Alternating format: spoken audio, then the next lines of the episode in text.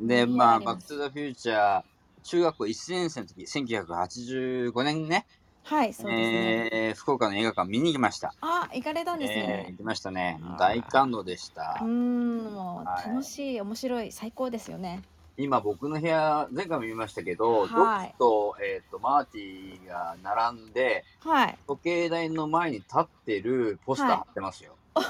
いですね。それからですね、えっ、と、マーティとドクと、うんうんあの、犬のアインシュタインっているじゃない、はい、はい。あれのね、フィギュアも僕持ってます。おお。どんぐらい好きですね。めちゃくちゃ大好きじゃないですか。しかもで米田さすん。ね、高校の時の、あの、運動会の時に、うんうん。あの、青ブロックだったんですけど、はい。青ブロックのその、青ブロックのロゴをね、バックトゥザフューチャーの、その、文字みたいなああ。感じ、うんうん。あのフォントにしして、うんうん。えー僕が、その、バッえあの、絵がうまかったんで、うんうん。それで書いた覚えもある、あるぐらい、僕の人生に影響を与えた一本ですね。あーそうですよね、はいもう私も大好きで今は日い「バック・トゥ・ザ・フューチャー」取り上げるということうんだったんで、もう今からワクワクしておりますよ。はい。皆さんもファンが多いんじゃないかなと思って、そうですよね絶対もうみんな一度は見たことがあるっていうもう、はい。もう本当ににねね、テレビでも何回もかかってます。うん、そうですよねはい。で、ちょっと概要とか、はいえーまとめをしますね。そうですね、あらえすー、じお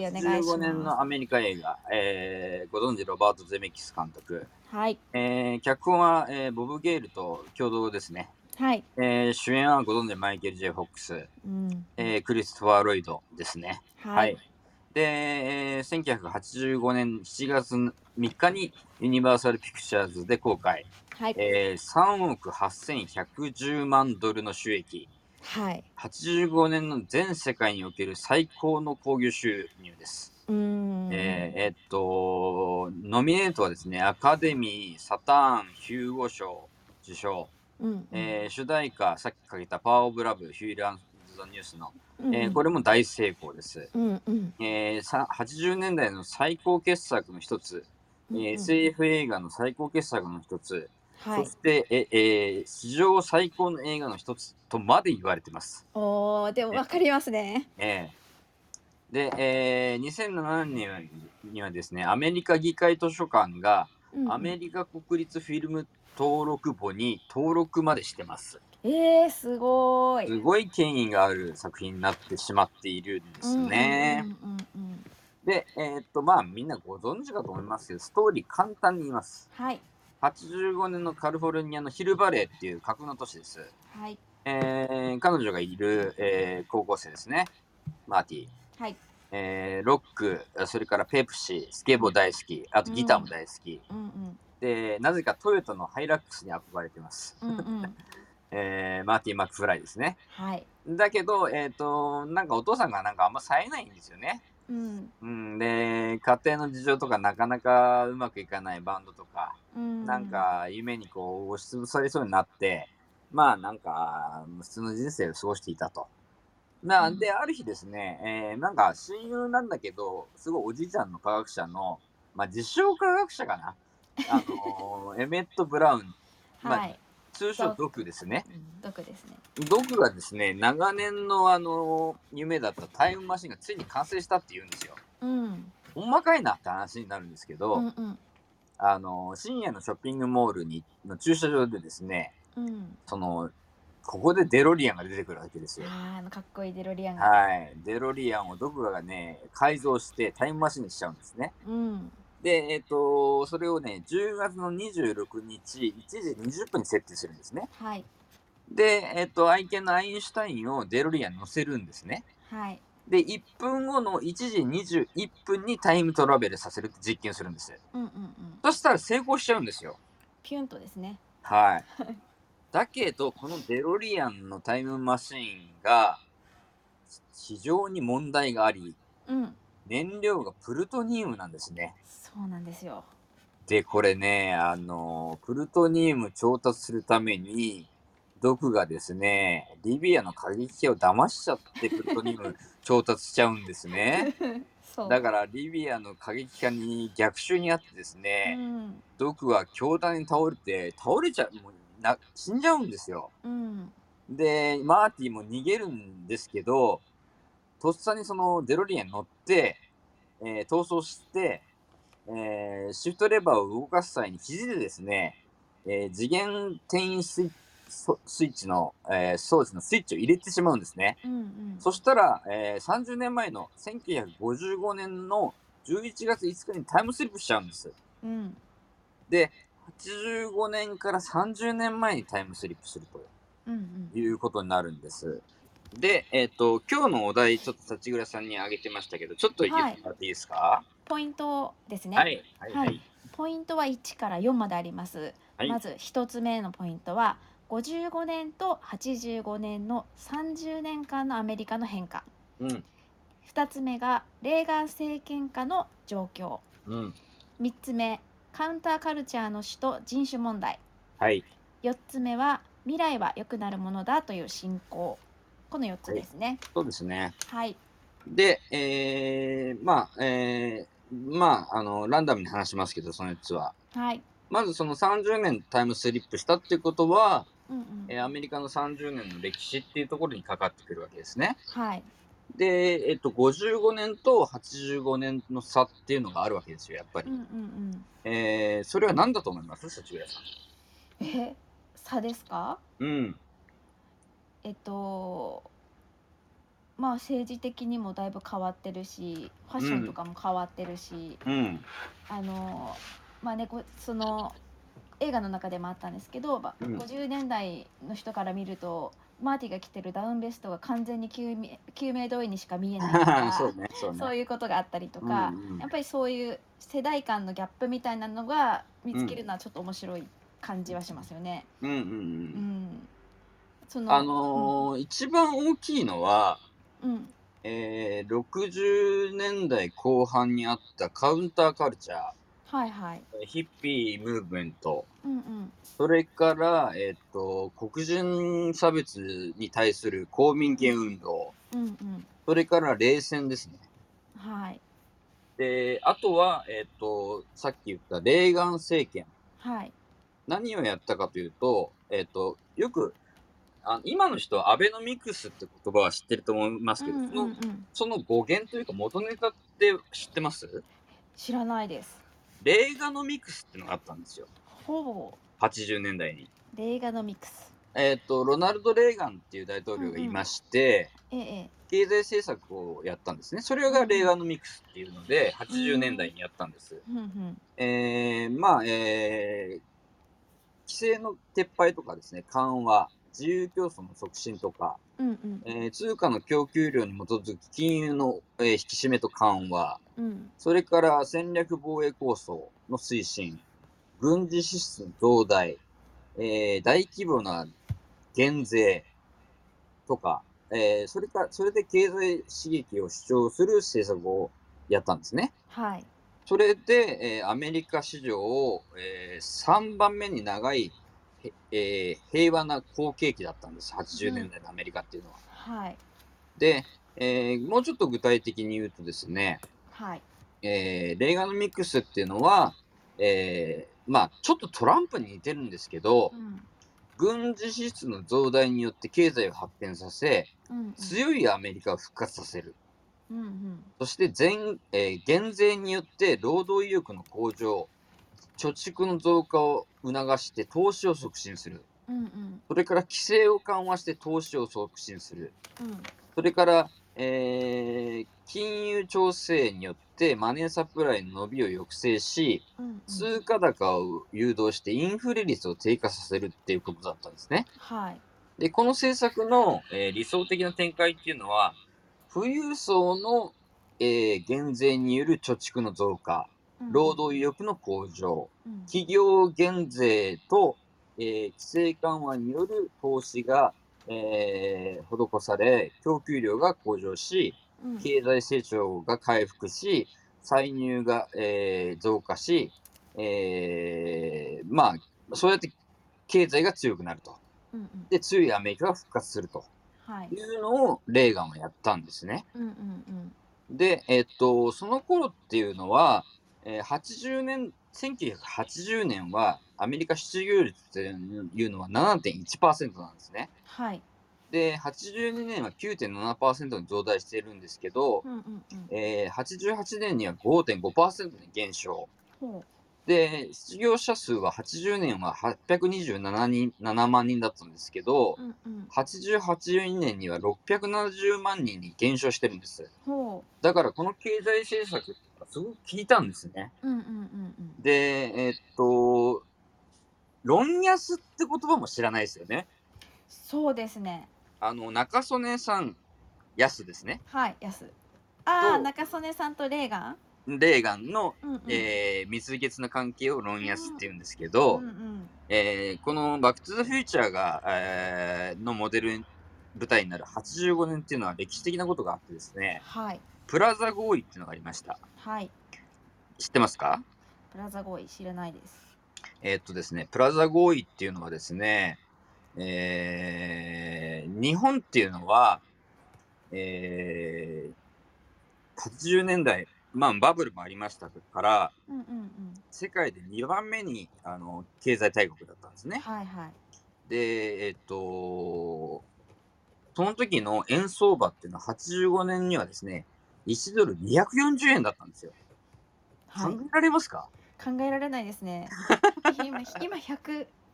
二十円くらいです120ね。うん。で、他他のヨーロッパとかアメリカは、うん日本が儲かってるから、やっぱり恨むわけですよ。うん。うんこれなんとかするとうん。いうので、えープラザ合意っていうので、えー欧米各国が、うんうえんープラザホテルってとこに集まって会議やるわけです。はい。まあ、会議という名の日本潰しです、はっきり言って。はい。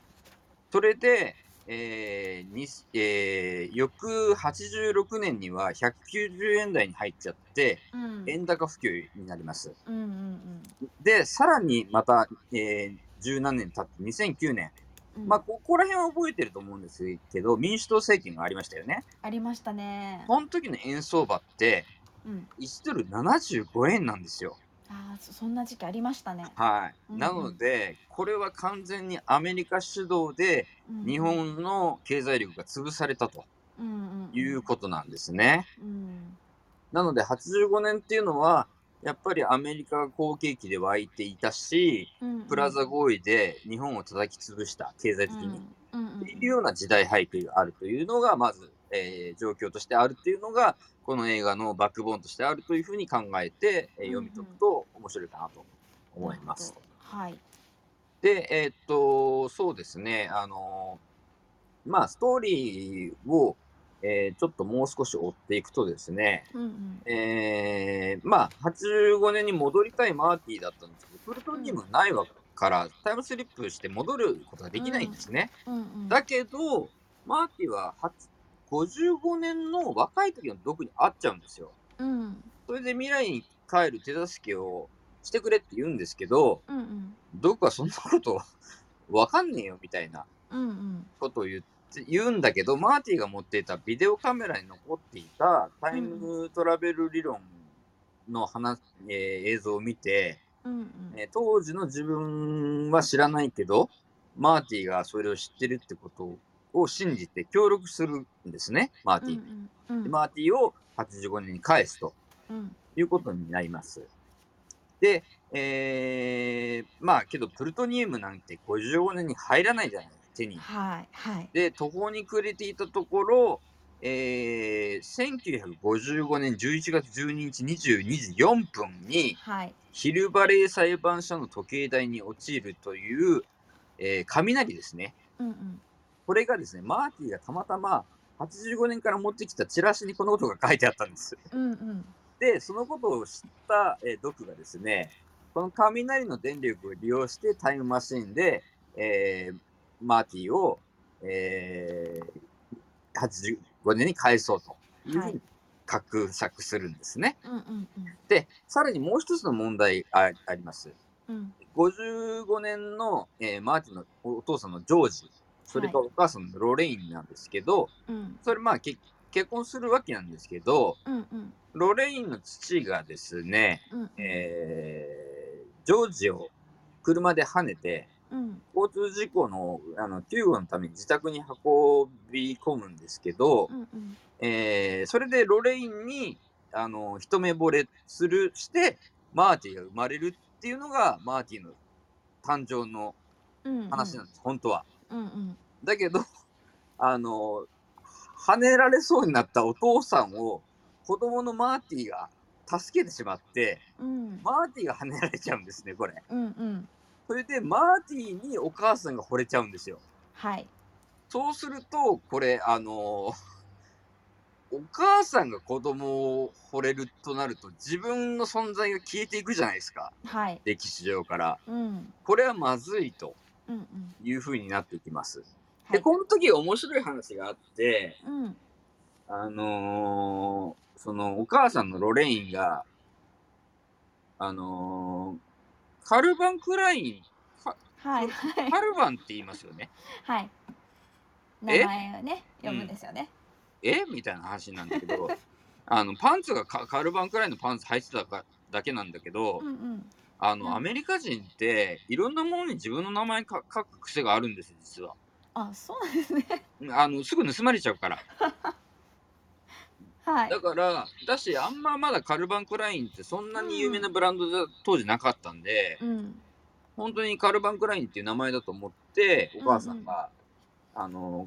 カルバン・クラインって呼んじゃうんですねパンツに名前書いてたじゃんってね言うんですもんねはい。それから、えーっとですね、えっと、不良の、あの、ビフっていうのが出てきます。はいで、それがもういろいろ古文とですね、妨害したりとか、いろいろこう、じょお父さんの情緒をいじめたりとかうもんするんですけど、お父さん弱っちくてですね、何にも反抗できません。 はいで、えっと、プロムって、まあよく有名な、そうんうのん、アメリカの高校とかのパーティーあるじゃないですか。はいあれのことプロムって言うんですけど、はいそのお父さんのジョージがですねう、んうんあのそのうんジャイアンみたいなビフを退けてロレインとキスをするとうんうんいうのをあマーティは手助けするんですね。うんうんそうしないと自分がほらし消滅しちゃうからはいお母さんとお父さんが結ばれないと。そうですよねで写真がからどんどんどんどん自分が消えていくんですよね。うんお兄ちゃんとお姉ちゃんも消えちゃうんですよそねうそうそうそうそう。で、えーっと、それでですね、そのプロムパーティーでまた面白いのが、うんうんえーっと、マーティはギターが好きなんで、うんギター貸してくれっつって、ステージ上がりましたよね。はいで、その時に、あの、ジョニー・ビー・グッド弾くんですけど、うんうんあの、そこで、えーみさっき挙げたポイント、こえー差別、はい人種えー問題バックバンド全員黒人じゃないですか。うんうんえーっと、55年ですよね。はい55年ですよね当然、あのー公民権運動も起こってないしうん黒人差別はもうバリバリリ残ってる時代でうす。んうんはい、なので、えーっとこの映画に出てくる登場人物のほとんどが白人です。はいでバックバンドは黒人だったりとかうんうんしますね。うんうんでこういうところにもその50年代の、えーアメリカにおける差別うんっていうのを案に描かれている。うんうんうんうんで、えー、とマーティがジョニー・ビー・グッドを弾くんだけど、うんなんか寝転がって弾いたりとかもう背中で弾いたりとかめちゃくちゃしたり、うんアンプ蹴飛ばしたりするんでびっくりしちゃって演奏止まるんですけどうんうんそれをなんかメンバーが聞きつけて、うんあのーあのこのサウンドを聴けお前弾けみたいな感じで、あのジョニー・ビー・グッドを教えるっていうくだりがあるんですけうど、んありねましたねえーすごいやついるぞってそうそうそうそうそう。っていうようなことがあったりもします。はいであとは面白かったのがそのなんかあのレストランかカフェみたいなところで、うんうんマーティがあの大統領はレーガンだうよんみたいなこと言うと、はあみたいなはあんな売れない俳優が大統領になるんかいみたいな話ーがあるじゃないですか。うんうんで実際にレーガンってあのあんま売れてない俳優だったんですよね。うんうんうん、だからなんだろうなあのシュワちゃんとかもそうじゃないですかああそうですね俳優だけどね州知事カルフォルニア州の知事になりましたよね。はいなってますねああいう感じで、レーガンもやっぱり大統領にななったんですね。うんうんうんしかも、あの、当時の最高、最高年齢になったんですよ、69歳で。うんうんうんそうなんです。まあ、そういういろんな、こう、アメリカの、こう、ヒストリーとか、うんうんがありつつ、その、えー55年と85年の30年間のいろんな移り変わりとか、うんうんアメリカの歴史とか開拓の歴史とか差別の問題黒人差別の問題とか文化の問題とかっていうのがストーリーの中に描かれているっていうのがこの映画ですね。はいで、えーまあ、えっとラストの方になるとですね、うんうんえーまあまああのそのいじめっ子のビフをうんうんなんとか退けてですね、うんうんえーお父さんのジョージは、まあ、おロレインとお母さんとキスして、うんうんなんとかこう、うまくまとまります。はいだけど、もう時間がないです。うんうんもう22時4分には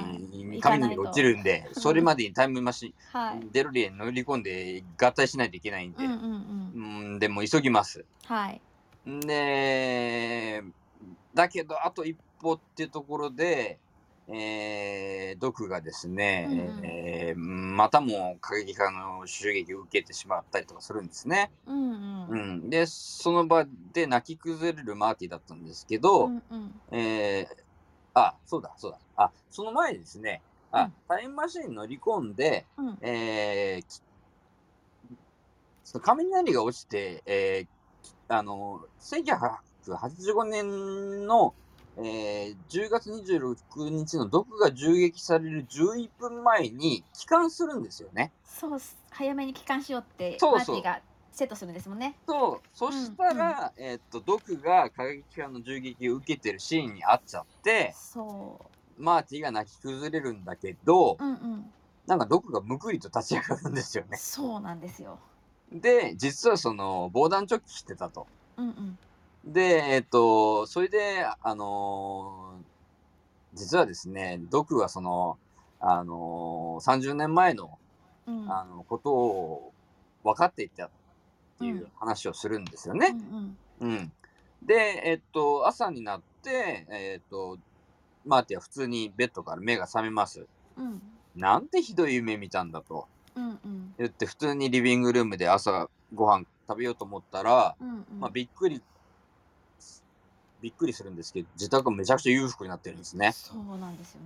ねで、あのービフあのいじめっ子のビフがですね、車磨いてるん ですよ、ジョージお父さんの。坊ちゃんとこ言いながらで、おね父さん小説家として大成功してて、はいビフがなんか自動車整備業整備工になってて、うんうんお父さんに頭が上がら上がらないことになってるんですうよ。んんで、あのーマーティは彼女と、その、トヨタの車でドライブしたいから、うんうん、彼女待ってた車で、あの、待ってた彼女とドライブ行こうよって言ったら、うんまたど、どこかデロリアン乗ってきてですね、うんうん今度未来ですごいトラブルが起こったんで、もう行くぞみたいな感じで、うんうんマーティとそのジェニファーっていうかガールフレンド乗せて、はいえーデロリアンに乗るんですけど、うんうん今度はあのーあのープルトニウムじゃなくて、あの、ゴミはい缶そうなんジですよ缶ジュねースかなんかのゴミで、うんバナナの皮とかねそうそうそうそう。それで、えそしかもデロリアン空飛んでうん未来に向かって終わるっていう、うんうんそういうストーリーです。はいはーい。で、えー、裏話的なこともいきますかね。うんそうですねえー、そうだな、うーんと、やっぱり、この映画の人気に火がついたのっていうのは、マイケル・ J ・フォックスの魅力がすごく大きかったと思うんですよね。うんそう思いますで彼やっぱり小柄だったしうんうん撮影当時26ぐらいなんですようんうんだけど小柄だからやっぱり高校生の役ができたうんうんっていうのがあったはいだけど実はですね、えーフォックスはあのドラマの撮影がかぶっててうんうん一回降板してるんですねうんうんで代役の人がなってるんですけどやっぱりあんまりうまくいかなくてうんもう一回やっぱり、えーマイケル・ J ・フォックスに、えー白羽の矢が立ってはいえーやった演技やったところドドクとのそのやり取りとかっていうのもすごくうまくいってうんあのそれで、えー制作に本格的になったとうんいうような経緯があります。はいうん、で、えーそうですねあとはうーんまあ続編も作られてますけど、うんうん実はこれ一作のみの完結だったんです本当は。うんうんでえっと87年にビデオが出るんですけどええそのラストに To be continued っていうのが付けられてるんですよ。ほで劇場公開版にはそのテロップはないんですね。ううんうんうんだからビデオ化された時につ続きがあるよと。うんうんいうのを入れて、入れたんで、えーこれ、あの、ジョークだったらしいんですけど、ええこれを見 たあの映画関係者の人から、あうんうのん問い合わせが殺到したんで、やるんだシリっーズてシリーズ化してしまったっていう話らしいあでーそうなんですねでも、はい一1の終わり方としては未来に行くっていうところで終わってるから、もう当然あるような感じで、す。うん。かと思いきやうん実は違ったんですね。で、マイケル・ J ・フォックスもビデオを見て初めてこのテロップを見たらしくて、うん驚いたらしいですよ。えー、でピンあるのみたいな。で、エージェントに電話しようかと思ったらしいです。 俺出るうのんかみたいな。出るんだ俺ってはい。 2やるんだって。そうなんですね。うんうんで、えー最初のですね、クライマックスっていうのは実は全然違っていて、はい。核実験場に行って核爆発を利用してうん、タイムスリップするっていう設定だったらしいです。もう危ないですね。だけ ど、あの、100万ドルぐらいの予算が必要っていう風になっちゃって、 それ断念ということになって、落雷でうんうんタイムスリップっていうような脚本に変えたみたいですね。あーそうなんですね。う。うんんあと、あの、仮面を出演っていうのがあってですね、うんうんうんあの、さっきかけたパワーオブラブのヒューイ・ルイスはい。出てが、ますねあの、オーディションで出てきますね。最初の方ですね。ははい。い。で、覚醒器持って、お前声がでかすぎる、音がでかすぎるぞって言うじゃないですか。はい。あれね、実は裏が、ジョークがあってですね、うんうん、あのー、We Are the World ってわかりますかね、はい、わかりますよ。あれにヒューイ・ルイスが出てるんですけど、うん、その時のレコーディングの時にプロデューサーから「お前声がでかすぎる」って言われてるん ですよ。それの裏返あの趣向返しなんですよ。なるほど。ええ、だからそれのパロディでうんうん、キュイルス自身が「お前声あ音がでかすぎる」って言ってるんですよ。なるほど、そうだったんですね。 いはや、い本人の前でね、マイケル・ジー・ホックスもよく歌ったなと思ったんです けど。であのアメリカとかの映画がすごいのはう、ん、うん、日本の映画とかと違ってちゃんとギターを俳優が弾いたりとか、ちゃんと歌ったりとかするんですよね。うんうんうん、あのボヘミアン・ラプソディっていうクイーンの映画もありましたけど、あれもちゃんと歌ってますしね、うん、そこはやっぱりアメリカすごいなと思いますよね。うん、すごい、うんマイケル・ジー・ホックスもすごいギター上手ですもんね。。そうですすそうです、うんはい歌もちゃんと歌ってますし歌ねってるし、うん、それからやっぱり萌えポイントとしては一度は乗りたいデロリアン、そうですよ。うんあの某クラブハウスで知り合った人が広島ではい、水素で動くデロリアンをか発明したらしくて乗りたいですね。それ乗りにつ広島まで行きたいんですけど行ねき。たいですよ。うん これはもう行かないと。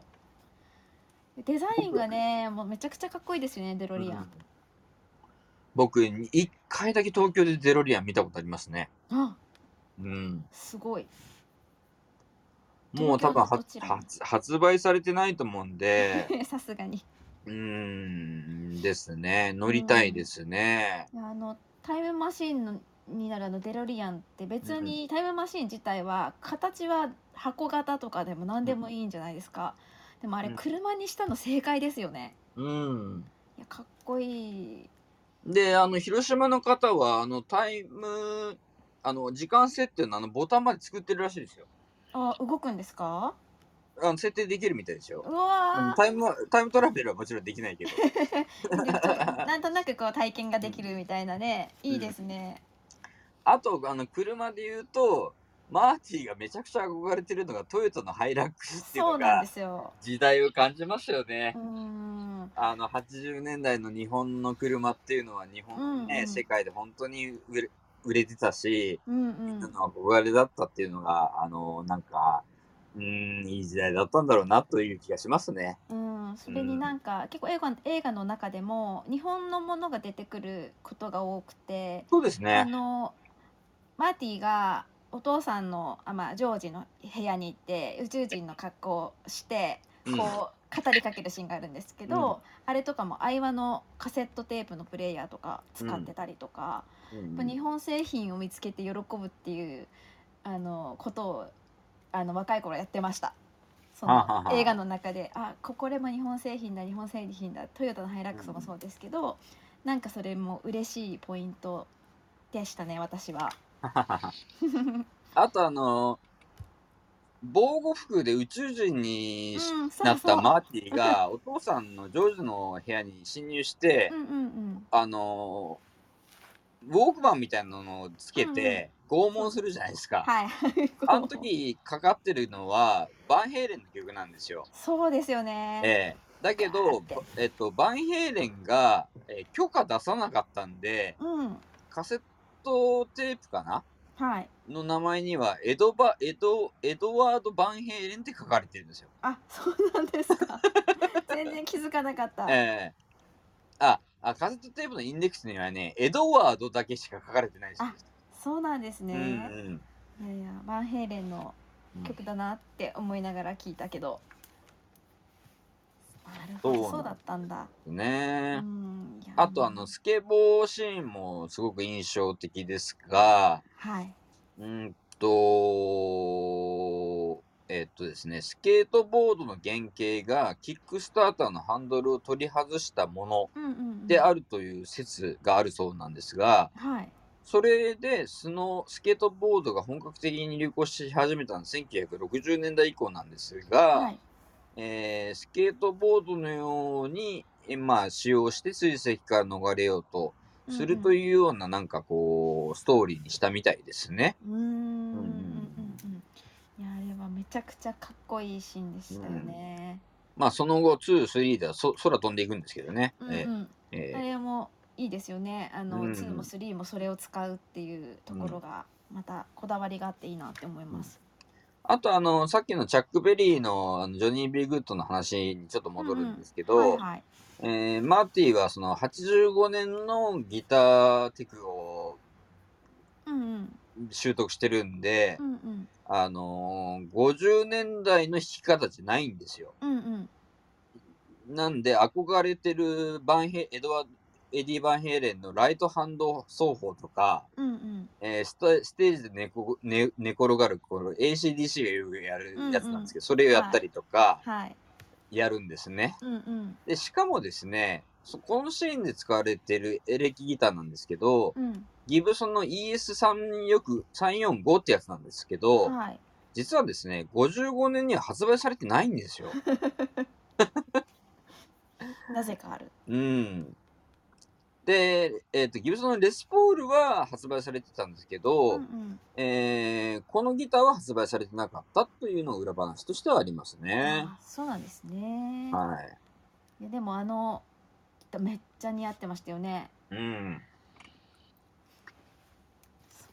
赤いギターは印象的ですけど。あでと、えっと、レーガンもですね、うん、うんうん。やっぱりちょっとこの映画に影響を受けたのかどうかわかんないですけど、まあ、はええ影響を受けたんでしょうね。レーガンの話が出てくるんで。うんうん。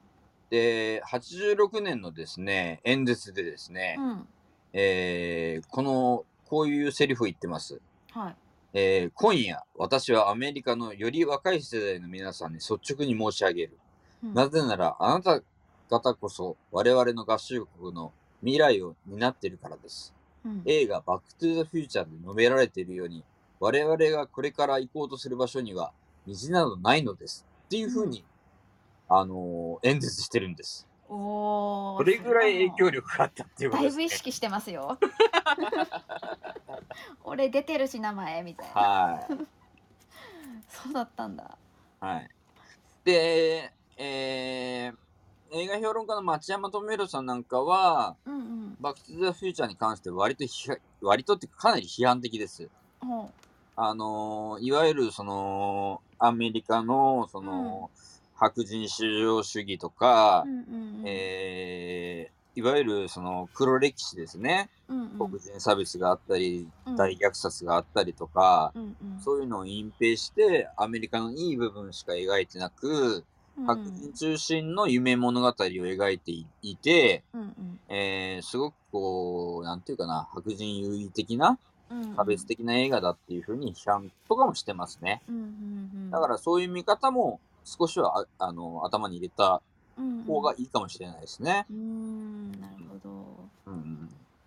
だから僕ら、僕はまあ、レーガンは知ってるけど、若い人は知らないと思いますけど、らうんうんやっぱりレーガンっていうのは、その、すごく世界、あ冷戦の中で、うんうんアメリカの経済を立て直し、うんそして元ハリウッド俳優ですから演説もうまかったですし、うんうんルックスも良かったですし、うんあのーソ連との冷戦でね、やっぱり、えーすごく対抗して、うん外交面、それからイデオロギー面でも、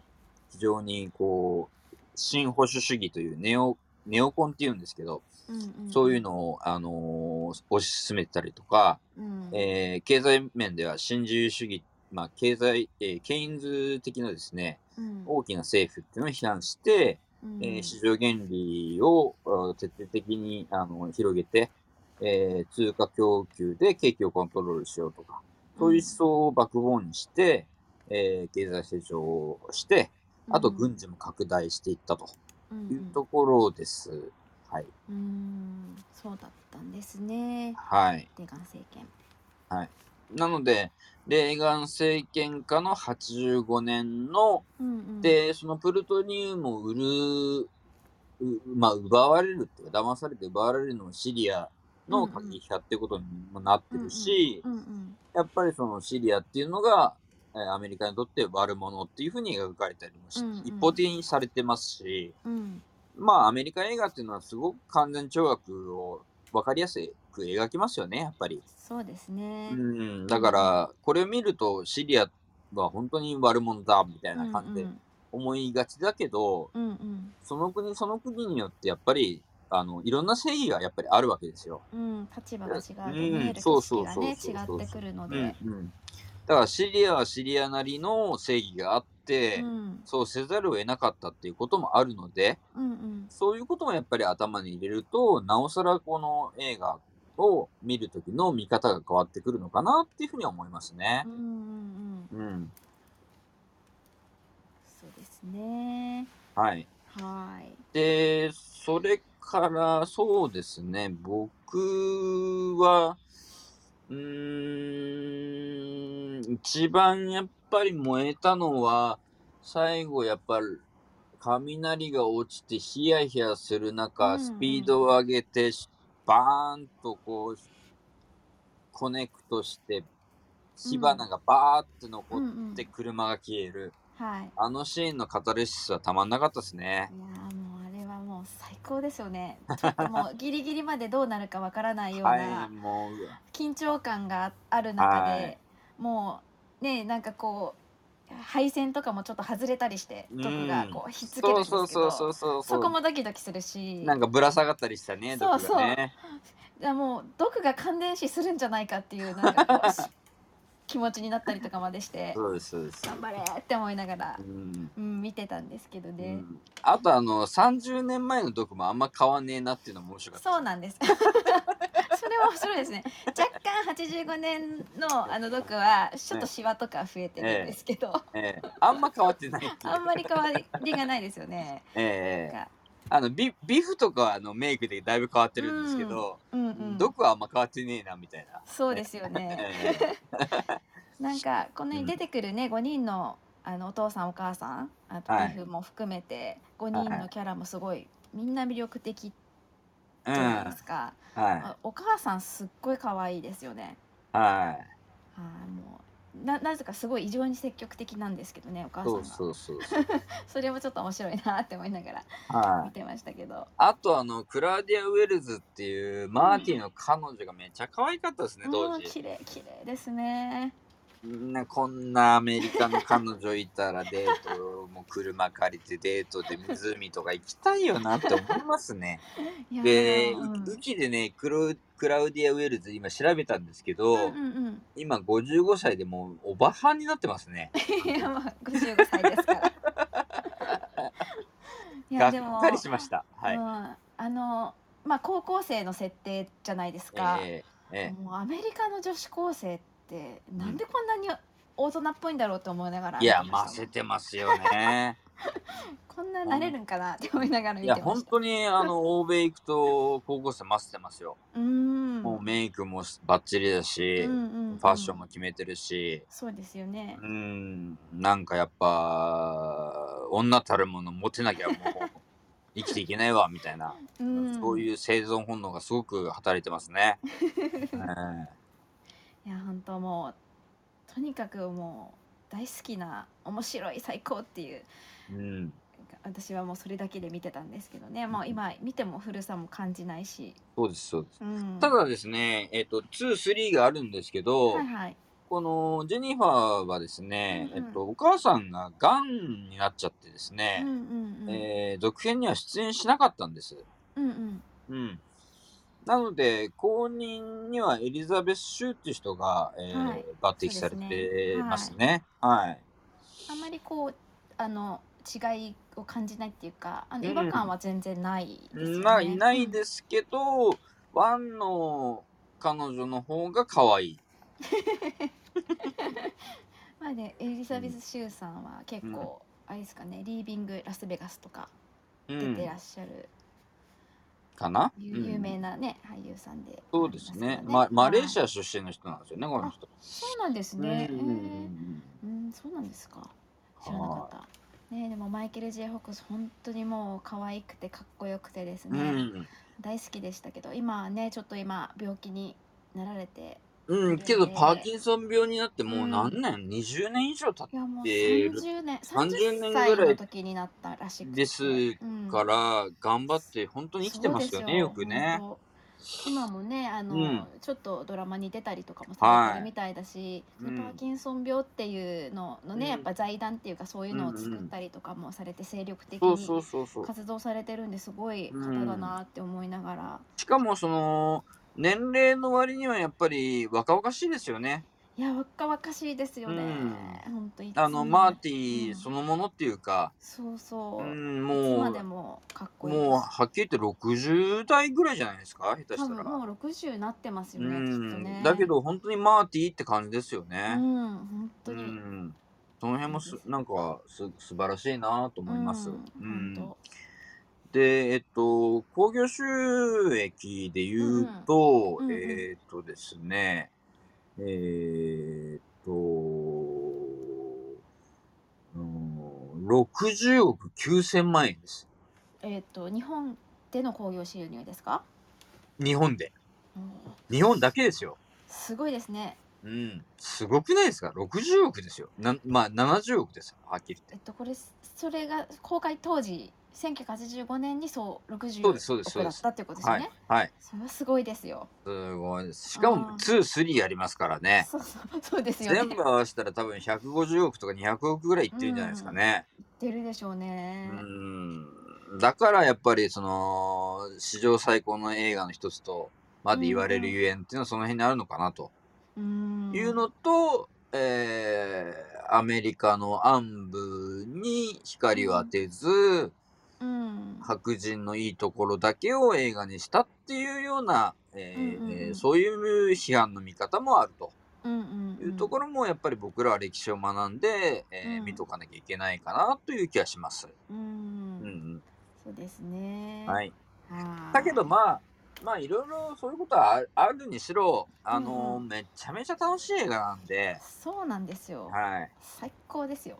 はいやっぱねあユーのモアー、たなっぷんりていでうかなその少年とおじいちゃんの友情とかってちょっとなんか燃えるじゃないですか、うんうんうんそれもあるし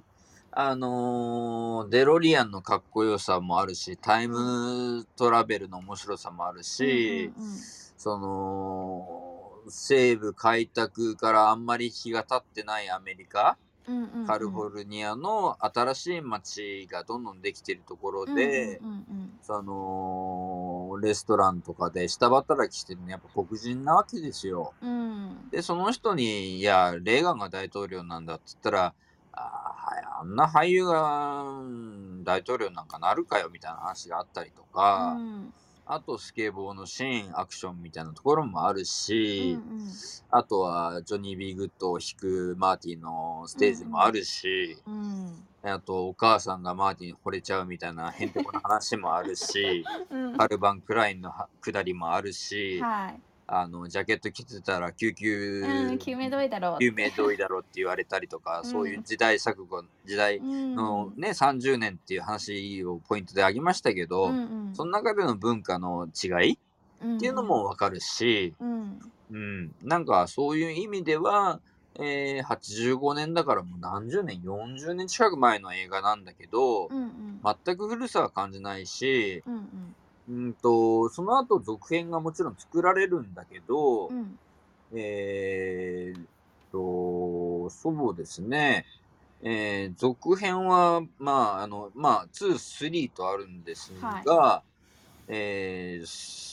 3では、えーっと、9、えーっと、55年のドクと再会し、その後、えーいろいろあるんだけど、うんうんまあ、85年に戻ってくるっていう話で、まあ、うんうん2、まあ、西部劇の話になってくるんですけどね。うんうんそうですねううんうんうんんで、えっと、あとは興行収益で言うと、2が、えー、95億円。うんうん。すごいじゃないですか日本だけですよ。すごいじゃないですかそして、3がですね、えー、日本だけで82億円。 すごいすごいですね。 すごいですねね。シリーズ通してこれはすごいです よないですよこんなのないですね。ないですよねえやっぱこれはねあの、まあ、う脚ん本の面白さっていうのもあるーうん。だろうけど、やっぱりマイケル・ J ・フォックスと,、うんえー、とクリストファー・ロイドのこのねタッグがはい。みんな見たい見たい2人だった、今日リンクでねこの、うんあのー上げてますけど、ええこのあのジャケットみんな覚えてますよね。うん、覚えてる。るし、この2人を見たいから映画を見るっていう、うんうんなんかそんな感じもあったなって思いますね。僕はロバート・ゼメキスってすごい好きな監督なんですけど、うんうんはいはあいのー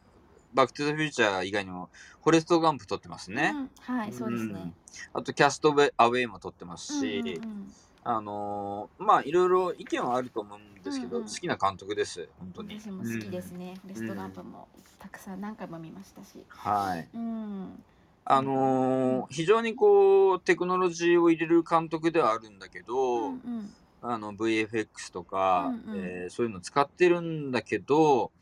うん、なんていうかな、えー、うーん、なんていうかな、まあリアリティみたいなのにすごくこだわってる監督ではあると思うんですよね。うんうんううんん、なので、あのーそういう特殊効果みたいなのは、さりげなく使ってるんで、全然違和感なく感じさせますよね。そうですねあの、うんタイムスリップする時もそんなに全然うん。違和感なく、うん、だなんか例えばこうタイムスリップする話ってまあアニメとかでもいろいろあるけど何かトリガーがあって行ったりとかすると思うんですけど、うんなんかあの「バック・トゥ・ザ・フューチャー」って車に乗っていくっていう、うんまあ、それがすごいあいけそうって思うしうん何かのトリガーがあるわけじゃないからセットして、時間をセットしていけるっていうのがうんすごい子供心になんかあーってなった記憶がすごいあるんですよね。はーい。あ、なんかん手が上がってますね。あ上がって何か皆さんからもね質問とか感想とかあれば上がってこられますかね。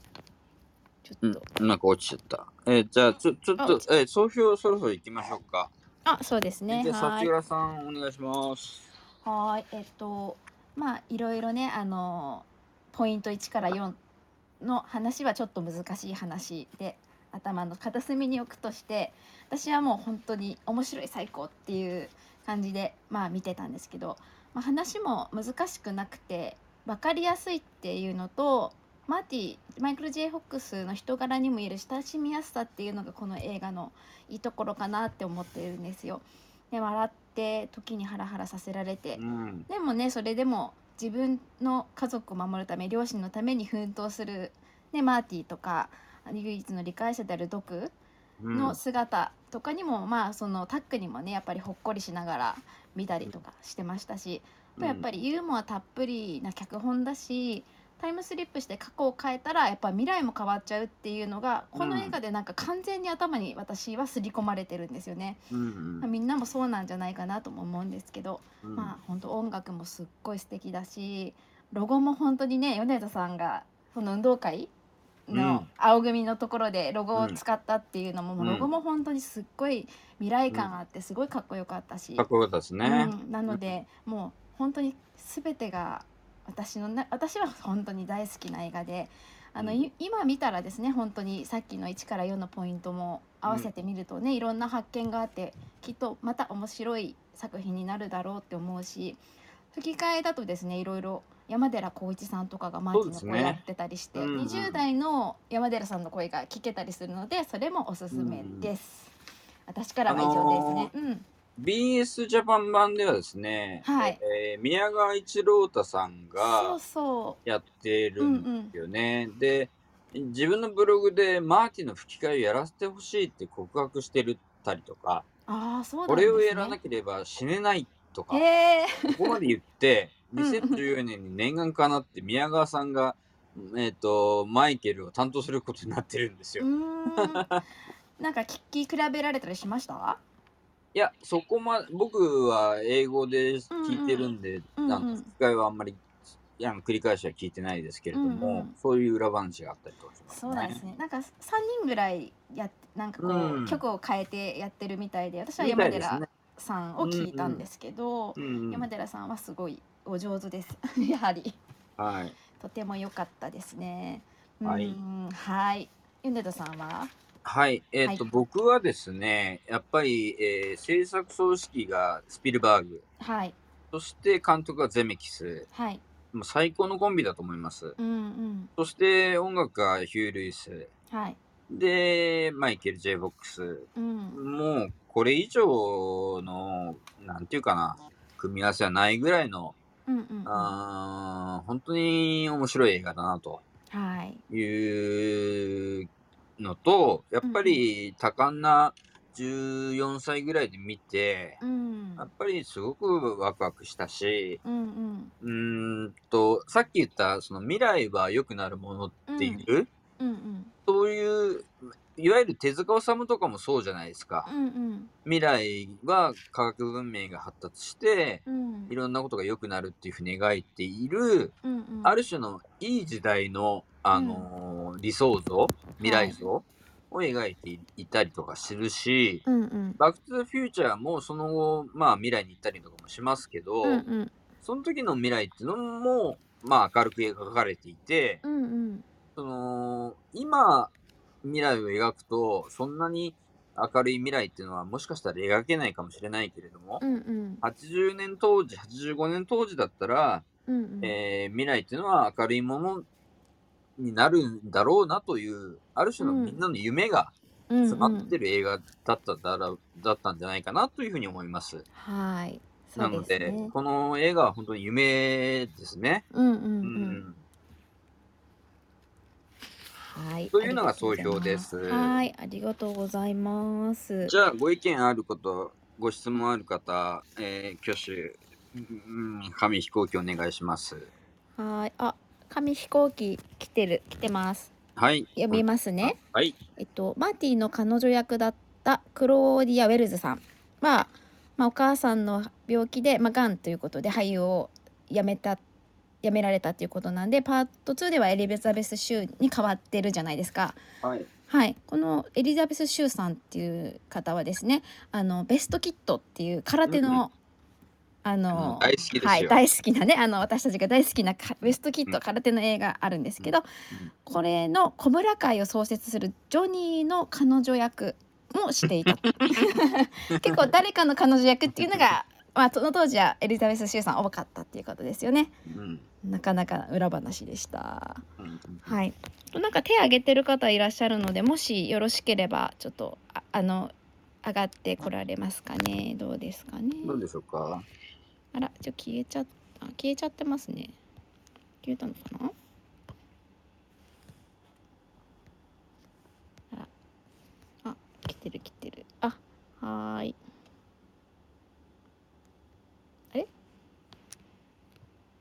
あれ？どうもここんんばんは。こんばんは。はーい。あ、ありがと東うご大です。ざいます。上田さんさっきはすいませんでした。変なウェーブ送っちゃって申し訳な いです。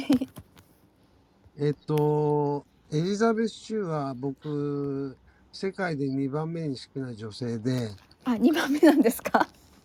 1番目はレイチェル・マッカーダムスですけど。ああ、そうなんですね。はい。えっ、と、カクテルとかにもトム・クルーズとカクテルに出てますし、うんうん、うん。さっき言ってたリービング・ラスベガスでニコラス・ケイジのと共演してますようんね。うん、そうですよね。これってアカデミー賞と取った作品じゃなかったですかね。ニコラス・ケイジが男優賞を取ったあ、んじゃ取なっいたかんでな。すよね。うんうんうん。で、こうシねン、いろいろ出られてますもんね。え意外とその「バック・トゥ・ザ・フューチャー2」3に出てるというのは知られてないみたういですんうね。んうん。はい。そはいあので感想としましては、はい。私もすごく昔に見た映画で、うんうん。あの幸倉さんおっしゃるようにほっこりする映画かなというふうにうん、そうなんです扱っ。てる内容としては内容の割にはうんうん。はいそんな感じであの感じあの共感してましたはい。以上ですありがとうございます。楽しいね、やっぱり映画だから。またね、あの古代さんも改めて見れ、見られる機会あると。見てみてくださいっていう感じなんですけど。はい。他には、なんかご感想とか質問とかあれば。手を挙げていただいても。なければ、そうですじゃあね見。てますかね。はい、そうですね。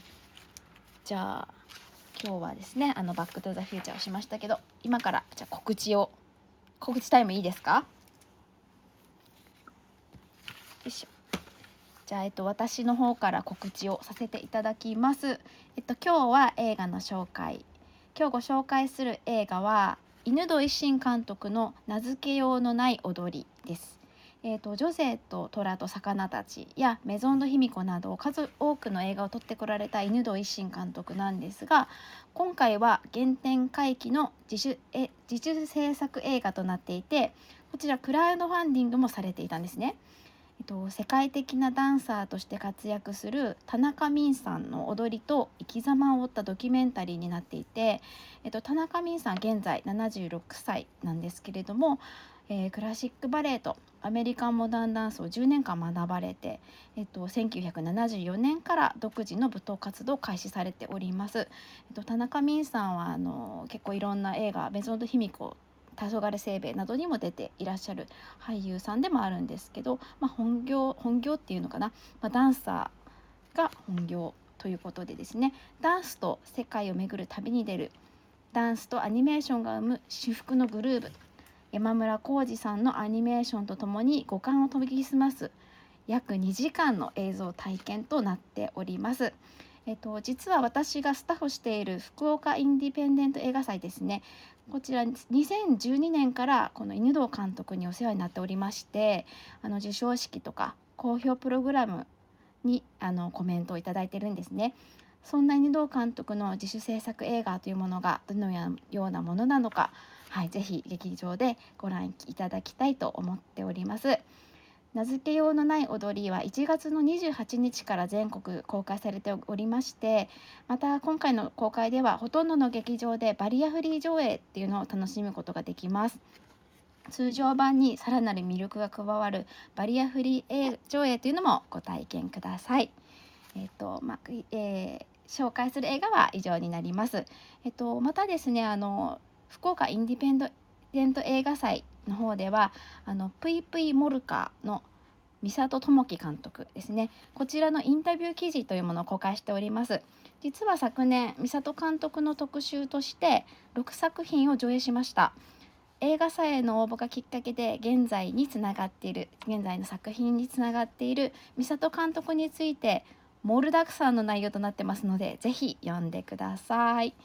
それからですねまた最後になりますが福岡インディペンデント映画祭の実行委員会では今年11月上旬開催予定の映画祭2022に向けて作品を募集しております映画ドキュメンタリーアニメーション科学教育映画などいろいろですねジャンルを問わず様々な作品をお待ちしております締め切りは今年の3月15日まで来月の15日までになりますので公式サイトよりご確認の上ご応募いただきたいと思います今も続々応募来てますので私たちも楽しみに待っていますのでぜひ応募されてください私からは以上ですはーい。えー、僕の方ですけれども、は火い曜日8時は映画放談、はーい木曜日8時は音楽放談、はーいそれから月曜日は10時半から、えー、各週でプロレス放談、はいえー、それから、えー、不定期で、えー、各週金曜日で格闘技放談、はいえー、それから、えー、クラブハウスでは朝の8時半から世界のニュース早読み深読みのニュース解説、はい、えーをやっています、うん、それからポッドキャストでは幸川さんと性愛の人類学っていうのも不定期でやってますしはいあとまたこれも不定期ですけど、えー歴史評談っていうのもうんうんやっています、はいえー、高大さんは、えー坂本龍馬か西郷どんかし諸葛、えー三国志をやってほしいというリクエストでしたが、うんうんえー人類の文明の最初の頃っていうところで、えーギリシャあたりから今次やってみようかなというふうなコースはあります。おお、はい面白そうははーいわかい、りなのまで、したうんえー各種ポッドキャストもやってるので、はいえーぜひ登録して聞いていただけると嬉しいです。はいお願いしますそれから、えっ、と、前も言いましたけれども、うんうん映画「リボン」えー、ノンさんが、えー脚本家監督主演をやってますが、うんえー2月25日から公開で、えー僕が、えーノンさんに直接インタビューしてます、はい、えーその記事が来週あたりにファインダーズで載るので、えーぜひ、えー読んでいただければと思いますはい、そちらも楽しみですね。はーい。お、なんか来ましたな。はい、えーっと今度木曜日の音楽放談あれですよね。バンヘイレンですよね。バンヘイレンですはい、あのマーティもかけていたあのバンヘイレンをそうです音楽放談されるということですので、皆さんこちらの方もですね、あの聞かれてください。はい、僕があの、今日はうん最初に、えー買ったハードロックのレコードがバンヘイレンですねあー、そうなんですね。それはじゃあはい思い入れがありますね。はい、はい、楽しみです。うんはい。じゃあ、えっと、今日はバックトゥザフューチャーということで、私の大好きな映画だったんですけど、皆さん大好きな映画だと思うんですけど。はい、楽しかったですね。米田さん、来週は。私たちもついにネットフリックスに手を出そうかっていう話をしてたんですけど、いかがでしょうか。そうですね。なんかもう時代はもう配信の方に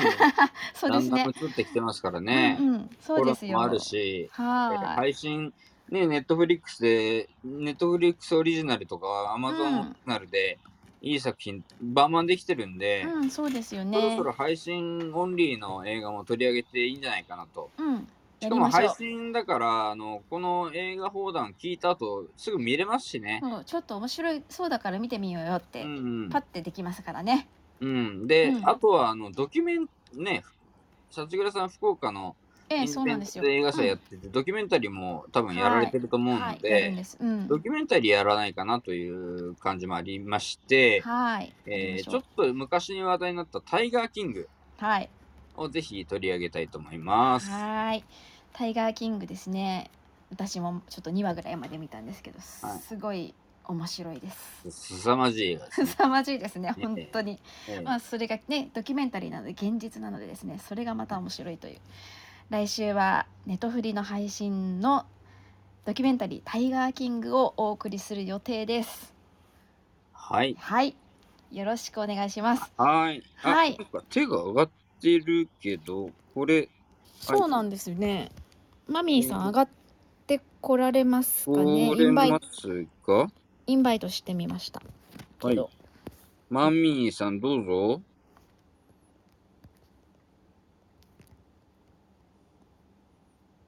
ああ今ちょっとできないみたい。うん今はちょっと難しいみたいですあ、ね。そうですか。はいわかりました。はいまたなんか次回感想などあれば、あの飛行機で飛ばしていただいても大丈夫ですので、まはたいご参加ください。うんはい、今日はバックトゥザフューチャーありがとうございました。はい。はい、また来週ですね。映画放談タイガーキングをお送りしますので、皆さん来週も楽しみにされてください。乞うご期待でよろしくお願いしまはい、こちらこそありがとうございました。皆さんありがとうございます。す。はい。また来週お会いいたしましょはい、失礼しう。ます。はい、失礼いたします。はーい。